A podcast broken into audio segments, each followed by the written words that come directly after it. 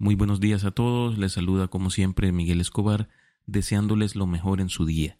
Bienvenidos a su podcast Quiero saber más, su espacio en el que hablamos sobre temas interesantes porque todos deseamos por naturaleza saber, y por eso los invito a escuchar los capítulos anteriores si esta es su primera vez por acá. Hoy hablaremos sobre un tema bastante pequeño pero a la vez muy importante. Se trata de las abejas. Comenzamos. Las abejas son insectos voladores y polinizadores cruciales para el ecosistema y la producción de alimentos. Hay alrededor de 20.000 especies de abejas conocidas en todo el mundo y se dividen en dos grupos principales, abejas sociales y abejas solitarias. Las abejas, al igual que las hormigas, evolucionaron a partir de himenópteros aculeados, es decir, insectos que tienen aguijón. Los antepasados de las abejas eran depredadores de insectos se cree que las primeras abejas se alimentaban del polen que cubría algunas de sus presas y que gradualmente empezaron a alimentar a sus crías con polen en lugar de insectos.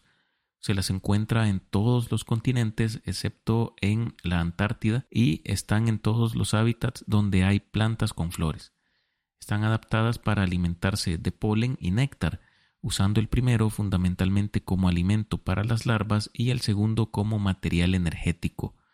Las abejas sociales, como la abeja melífera, que es la especie más extendida por la Tierra, conocida también como abeja doméstica, vive en colonias organizadas y trabajan juntas para recolectar polen y néctar, cuidar a las crías y mantener la colmena.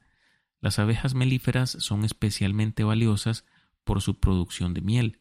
Esta especie vive en enjambres formados por tres clases de individuos. La reina, las obreras y los zánganos. La reina es la única hembra fértil que pone huevos fecundados que dan origen a abejas obreras infértiles y pone huevos no fecundados que dan origen a los zánganos fértiles. Este mecanismo de producción se llama partenogénesis y en pocas palabras la descendencia se produce a partir de un solo progenitor. Las obreras conforman casi la totalidad de la población de la colmena, tienen un periodo de vida aproximado entre los 65 a los 105 días y a lo largo de su vida, según su edad, realizan diferentes funciones dentro de esta, como limpiadoras de la colmena, recolectoras de polen y néctar, productoras de miel o constructoras de los panales, entre otras. Los zánganos son un tipo de abeja masculina, a diferencia de las abejas obreras femeninas.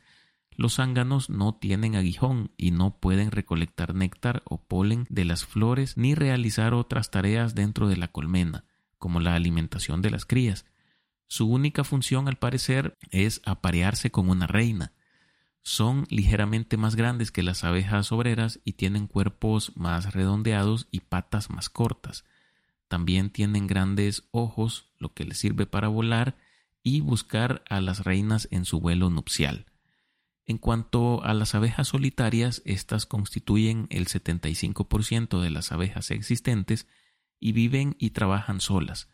Cada hembra es responsable de recolectar polen y néctar y construir su propio nido para poner sus huevos y criar a sus crías. Aunque no producen miel, las abejas solitarias son importantes para la polinización de plantas y flores silvestres. La mayoría de las abejas solitarias hacen sus nidos en el suelo, hacen uso de una variedad de texturas y condiciones. Otras abejas aprovechan las cavidades de tallos huecos tales como juncos y, por lo general, la hembra crea compartimientos separados llamados celdillas. En estos deposita eh, un huevo después de aprovisionarlo con una mezcla de polen, néctar y su propia saliva, cuando completa el nido lo cierra con algo de barro. Generalmente las primeras celdillas contienen a las hembras y las últimas, que se encuentran más cerca de la entrada al nido, contienen a los machos. Los machos emergen primero y están listos para buscar hembras y aparearse cuando les toca el turno a ellas. Los adultos no proporcionan cuidado maternal a la cría fuera de suministrarles una provisión de alimentos. Raramente pican y si lo hacen es en su defensa propia y su veneno es muy suave. Las abejas son vitales para la agricultura y la producción de alimentos, ya que polinizan muchos de los cultivos de frutas y verduras que consumimos. De hecho, se estima que la tercera parte de los alimentos que consumimos los seres humanos son polinizados por insectos, principalmente abejas. Así que sin ellas muchas plantas no podrían reproducirse y los ecosistemas se verían gravemente afectados. Algunas especies de abejas son muy especializadas y colectan polen de unas pocas especies de plantas.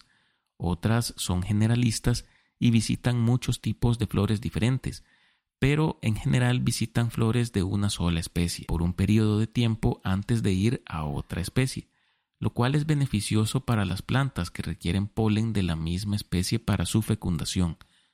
La abeja posee dos antenas como órgano olfativo que le sirven para localizar las flores y dos pares de alas muy delgadas que permiten a algunas especies largos vuelos de hasta 12 kilómetros.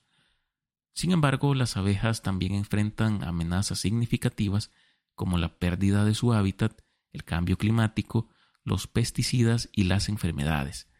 Esto ha generado una reducción de polinizadores desde finales del siglo XX y continúa hasta el presente. La magnitud exacta del problema es un debate científico en curso, pero la evidencia señala disminuciones significativas en la abundancia y diversidad de polinizadores a múltiples escalas espaciales en todas las regiones. La disminución de los polinizadores presenta riesgos económicos directos para la agricultura y amenaza la seguridad alimentaria a nivel global. Algunas comunidades de científicos se refieren al problema como un armagedón ecológico. El mismo Albert Einstein dijo una vez que si las abejas desaparecieran de la superficie de la Tierra, al hombre solo le quedarían cuatro años de vida. En realidad ha resultado complicado rastrear el origen de esta frase. Aunque se le atribuye a Albert Einstein, no se ha corroborado que él la haya dicho. Lo que sí es cierto es que la frase hace referencia a la importante función que las abejas desempeñan en la polinización de plantas, que a su vez es esencial para la producción de alimentos. Como ya dijimos, las abejas polinizan una gran cantidad de cultivos de frutas, verduras y otros alimentos, lo que significa que su desaparición tendría un impacto significativo en la producción de alimentos y la seguridad alimentaria global.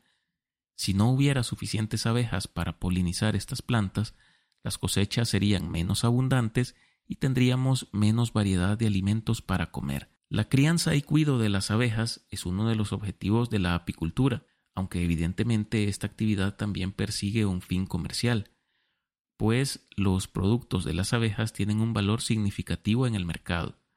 La apicultura se practica desde hace miles de años. Hay evidencias arqueológicas de que se practicaba en Egipto hace más de 4.500 años, y se han encontrado restos de miel en vasijas en tumbas egipcias de hace más de 3.000 años. La apicultura también se practicó en las antiguas Grecia y Roma, y hay evidencias de que se utilizaba miel en la medicina y en la alimentación. Durante la Edad Media los monjes europeos se especializaron en la apicultura y desarrollaron nuevas técnicas y herramientas para el cuidado de las abejas. En la actualidad, la apicultura implica la construcción y mantenimiento de colmenas artificiales para que las abejas se sientan cómodas y seguras en un ambiente controlado, es decir, libres de ansiedad.